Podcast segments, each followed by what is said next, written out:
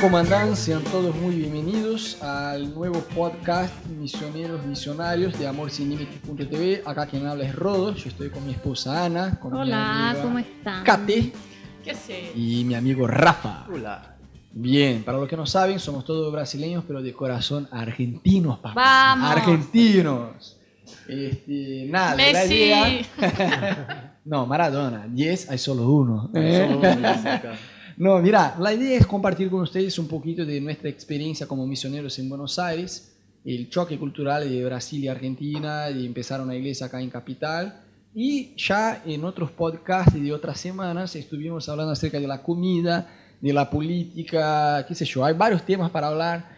Y hoy quisiera hablar con ustedes un poquito acerca de la economía, que es un tema Y bravo. fuerte, bravo, muy fuerte. ¿eh? La economía en Argentina, la verdad que es un caos. Sí. ¿no? Cuando uno viene para acá hay que realmente confiar en Dios porque la inflación es, es, eh, es algo impresionante.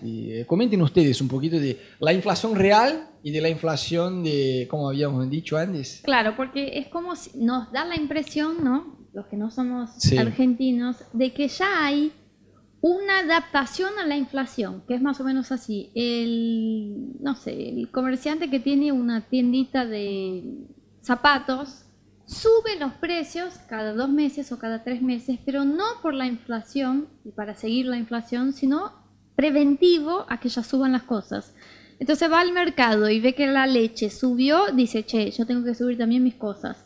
Y, el que, y entonces se genera una cultura, más o menos así por decir, que se tienen que subir las cosas para seguir a la inflación. Ujú. Entonces te pasa algo muy loco en Argentina que vos perdés la noción de cuánto salen las cosas.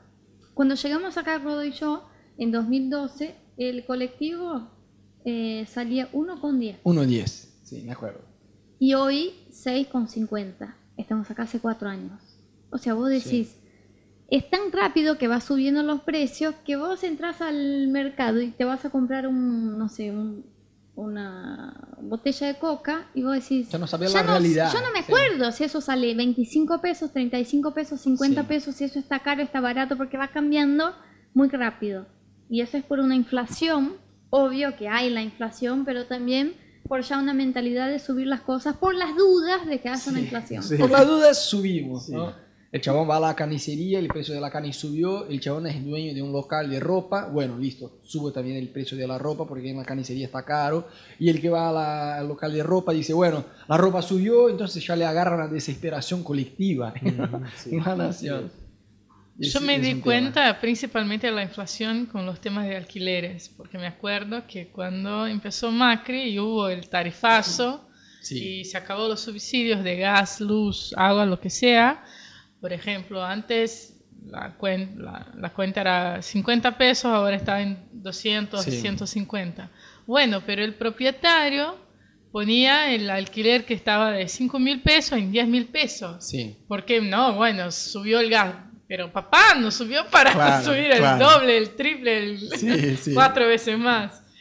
Y bueno, Sí, Sí. Junto, junto con eso, para mí, lo que más mm, me causó una impresión así fue los dos juntos. Porque, por ejemplo, en Brasil tenemos una moneda que, que se va a comprar una, una coca Ujú. ahora, capaz que sale como 7 reales. Bueno, por ahí, ah, depende del mercado. ¿no? Sí. Se vas a zona sur, pero ahí en Río de Janeiro, Sí. 25. Pero acá me acuerdo en caminar, caminando así por el pasillo del mercado y vi a las cosas como 200, 100. y fue, no, como primero esta conversión que creo que pasa en- para la mayoría. Que te cuesta al principio convertir pesos a reales. Sí, sí, acostumbraste con Sí. todo eso y todo. Y, y junto con eso lo que decía Kate, porque ponele, yo, yo recibía mi sueldo ahí y bueno, tengo que acostumbrar con, con qué voy a comprar, pero tengo que acordarme que estoy en un departamento que a cada seis meses hay un, el Sube. alquiler Sí, sube un sí. poco más. Entonces ajustan, ajustan los precios del mercado, del alquiler y bueno. No, y hay No. algo muy bizarro con los sueldos, porque aunque haya un ajuste anual acorde a la inflación, fíjate que vos seguís con el mismo nivel de vida, por así decirlo. O sea, no hay realmente un aumento, sino que solo eh, trata de alcanzar Es la inflación, pero Un mantenés igual, tenés el mismo sueldo por 20 años, qué sé yo. Porque no hay realmente un aumento. O sea, Sí. la inflación es 30% anual, ponele. ¿sí? no sé cuánto está ahora, pero ponele 40, qué sé yo. Pero mira, hay un aumento de sueldo real, o sea, no es solo que te suben el precio de, de sueldo para que eh, eh, la inflación no te vaya a la luna y vos te quedes como miserable, sino que te sube el precio de, de- del sueldo, pero acorde a la inflación, o sea, realmente no hay un aumento de sueldo, capaz que en alguna empresa que, no sé, multinacional, algo así, Claro, nunca supera lo que Nunca es la supera la inflación. inflación. La inflación está a 40, te suben Claro. el sueldo 30, no es un aumento de sueldo. no es un aumento real. Lo que pasa raro, sí, es cuando tienes que ir de vacaciones, por ejemplo, para fuera de Brasil, y Brasil no, de Argentina, Sí, y mm, ponele, no, che, yo quiero ir de vacaciones a conocer a Estados Unidos, por ejemplo, Claro. o conocer algo de, de Europa, Sí. que ahí, ahí sí se ve el, el- este cambio, ponele, eh, que el dólar sale como 15 pesos. Sí. Sale como 10, en esta semana, por ejemplo, salió a 16. ¿no? Sí. Y ahí se nota un poco más. Pero esto acá adentro, como, como decía Rodo, te va ajustando y, y está siempre Y lo, mismo, lo mismo. Claro, siempre sigue lo mismo, sigue lo mismo. Y lo algo- que es muy loco también acá es que ahorran en, en dólares. dólar, un Sí. país dolarizado. Entonces, sí. si vos estudias un poco y entendés la historia y ves lo que les pasó, eh, entendés por qué la gente ya no tiene confianza más en la moneda peso, ¿no? Y tanto es así que ahorran en dólares, prefieren ahorrar en dólares y venden eh, autos y muebles en dólares. Y eso en Brasil. No si vos llegas y decís a alguien, yo quiero comprar tu departamento y tengo dólares, te va a decir, y anda a cambiarlo. Sí. Porque estamos en Brasil. Es. Y Sí. acá no, es mejor. Dame real, papá. dólares. Sí. Claro. Sí. Claro, y vos te das cuenta que de verdad no solo el tema este de la inversión en dólares, sino de la inversión a otros lugares. Viste que hay muchos que se van a invertir plata en Uruguay, por la desconfianza. Es gracioso porque pasó una cosa muy parecida con el corralito en Brasil también. Pero pasó que acá la gente se quedó como que medio traumada con este tema. Entonces tratan de ahorrar en dólares, meter la plata en otro país, eh, reciben el sueldo, sacan todo, toda la plata, toda. No sé, el chabón gana 15 lucas, va al cajero, saca el, eh, 15 mangos de- de- del cajero y se lleva a casa la plata. En, en Brasil, no sé, cuando me entraba el sueldo, yo ni siquiera sacaba. Sacaba para tener un poco en efectivo, pues, por si necesitaba algo, pero usaba la tarjeta el resto del mes y listo, ya está. Acá la Y gente además tiene, ¿no? eh, ponen la plata en cosas, entonces mejor tener, tener una bici, una moto, un Claro. auto, lo que sea, que tener efectivo. Porque hoy tenés 15 mil y vos mantenés esos 15 mil en seis meses y esos 15 mil ya no valen 15 mil, Claro. valen 10 mil. Entonces no es inteligente tener la plata. O sea, la gente Sí. sale comprando las cosas, Así lo que en es. Brasil es muy común que aún alguien que no tenga un sueldo re bueno, po- un poquito por mes, ahorre algo en el banco, porque al final de un año, Claro. dos años, tres años, tiene su ahorro. Y acá no, en la mentalidad ya es, es mejor tener cosas que tener Claro, plata. invertir en ladrillo, en lo que sea. ¿no? Este, bueno, algo muy raro también y gracioso acá en Buenos Aires que por lo general no hay cambios. ¿no? Sí. Vos vas a comprar algo de 25 pesos, entregas un billete de 50, como que te va a insultar el chabón. Sí, no, por favor, da. He escuchado mucho por Florida, caminando cambio, cambio, cambio, pero- cambio. No es el Los cambio. arbolitos. Sí. pero en el mercado no, no, No, hay. no hay cambios. Y hay billetes que están destrozados. Hay huecos, a- a- están eh, eh, viejos ya, ¿viste? Hay eh, pegados ve, descos. con dibujo y siguen en circulación Pasó un estos billetes. por arriba, pero sigue valiendo. Están destrozados, pero siguen en circulación. Y, y- y este tema del cambio que no hay, eh, ahora es un desastre con el, con el billete de 500 que Sí. salió Sí. ahora, porque, bueno, eh, ¿Cómo te- vas a cambiar? te va al Claro. cajero, bueno, quiero sacar, qué sé yo, 700 y te dan dos de 100, pero viene uno de 500 y Sí. con 200, no sé, comiste algo. con- Sí. Claro. Y el 500 después, bueno, quiero comprar, che, no tengo cambio. Che, pero voy a comprar eso, no tengo. Sí, sí. No, y otra cosa muy bizarra, eh, la cantidad de billetes falsos. Sí. ¿Cómo hay billetes truchos? ¿no? Yo miré, eh, yo miré en, en YouTube un video de Buenos Aires, eh, de Discovery Channel, que ellos hicieron como...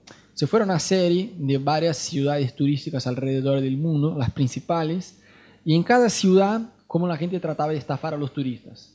Y uno de los primeros episodios era acerca de Buenos Aires y mostraba cómo los tacheros estafaban a la gente. Yo de verdad, ustedes saben, mi corazón es argentino, amo Buenos Aires, amo a los argentinos, Pero los tacheros, por Dios, ¿cómo estás con la gente?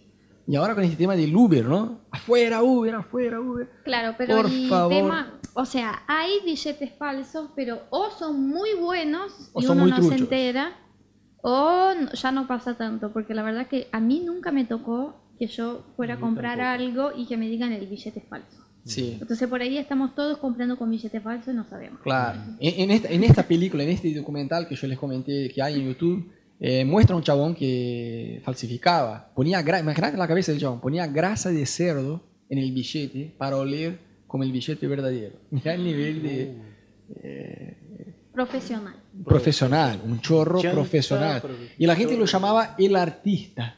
Uh, Mirá, el artista, no, el chorro. Sí. Que se vaya a la cárcel, el artista nada. ¿no? El artista va a pintar un cuadro, componer una música, ¿no? Eh, truchar un billete, ¿no? Algo así, qué sé yo. Y otra cosa muy rara, eh, solo efectivo, ¿no? Vos decís, ¿acepta tarjeta de crédito? No, solo efectivo. Y eso es justamente gracioso porque la gente se queja de la inseguridad. O sea, justamente, si hay Claro. inseguridad, vamos a usar tarjeta porque hay seguro en contra robo. Pero no, solo efectivo. Entonces, esta semana yo le comentaba a Ana, porque yo vendo cursos de edición de video para el mercado de Brasil, a los que quieran, www.tribuaudiovisual.com. este, y ahí yo tengo que hacer varias publicidades por Facebook. Y yo tengo, una, yo tengo una cuenta en Citibank acá en Argentina y tengo dos tarjetas de crédito, una Mastercard y una Visa. Entonces yo hago varias publicidades por Facebook. Pero cada compra online, chicos, cada compra online, hay que confirmar por teléfono. Mirá qué retrógrado es la cosa. De verdad. ¿O es online o es por y por lo menos comparando Claro. con Brasil es muy retrógrado. Muy retrógrado. Yo me siento en los años 80 de vuelta. Entonces, yo me enojé porque después de semanas intentando. Porque no es sencillo. Aunque fuera. A ver, si fuera un sistema de teléfono, pero que ellos te llaman a vos. Es otro tema. Listo. Sí. Y- Yo confirmo y listo, ya está. No, vos llamás. Entonces ingresa el número de la tarjeta y no te toma el número de la tarjeta. Y hasta que puedas hablar con un ser humano te quedas colgado tres horas al teléfono. Entonces, hay, eh, Argentina tiene cosas muy avanzadas en tecnología y cultura y cosas así. Y hay un otro aspecto respecto a la economía del país que te da la sensación que estás en los años 80 de vuelta, ¿no? No, no aceptas tarjeta de crédito, solo efectivo. Y cada compra online hay que confirmar por teléfono. La verdad que hasta ahora yo no lo puedo creer, yo no lo puedo creer que el sistema antifraude es así de, de retrógrado, ¿no? Pero bueno, y otra cosa muy rara que hay en Argentina, y eso quisiera que ustedes comenten un poco, es el poder de los sindicatos, ¿no? A ver, para mí no es que está mal el sindicato, es algo bueno la función del sindicato, pero eh, a la diferencia de Brasil, muchos eh, dueños de empresas acá como que temen echar a un empleado, aunque el tipo sea un desastre en el trabajo, ¿no? Eso capaz que cambie si es una multinacional que tiene una cultura de afuera. Por lo general, eh, empresas acá nacionales, pasa que muchas veces los empresarios, los dueños de los negocios tienen miedo, ellos temen echar a los empleados cuando no hacen un buen trabajo porque el tipo está asociado a un, a un sindicato. ¿Qué le parece? Que comenten un poco eso. Ana tenía una experiencia genial con eso. Yo tengo una experiencia muy graciosa porque, pero no es tanto con lo de los sindicatos, sino con las manifestaciones eh, de que una vez en un hospital que yo trabajaba eh, estaban enojados que no había aumento de sueldo. Entonces el líder del sindicato dice, tenemos que hacer una protesta, pero es un hospital, hay enfermos, hay gente que no se siente bien, no importa. Que se vaya, Colgaron que se vaya. carteles por todo el hospital diciendo no nos dieron aumento de sueldo y a la una de la tarde todos los trabajadores del hospital se ponen parados y empiezan a aplaudir. Pero no aplaudir los que no son de Argentina, por ahí no entienden, aplaudir como una forma de protesta. Y yo muy tímidamente me levanto y empiezo a aplaudir, pero muy tímidamente porque me agarraba una vergüenza de pensar, hay gente enferma que está yendo en los pasillos y van a Vamos empezar a escuchar una protesta. Pero viste, el sindicato tiene ese poder de exigir las cosas, eh, que por ahí para un argentino es normal, pero vos cuando venís de otro país y ves que el sindicato tiene ese Sí. poder, te quedás muy, muy Sí, admirado. sí. La verdad, Sí. es solo acá. Sí.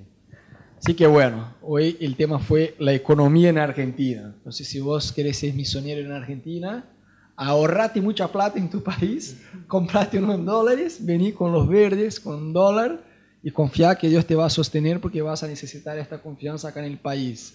¿no? Porque aunque haya esta realidad de que no es una costumbre echar a los empleados, no es sencillo entrar en un laburo, Sí. ¿no?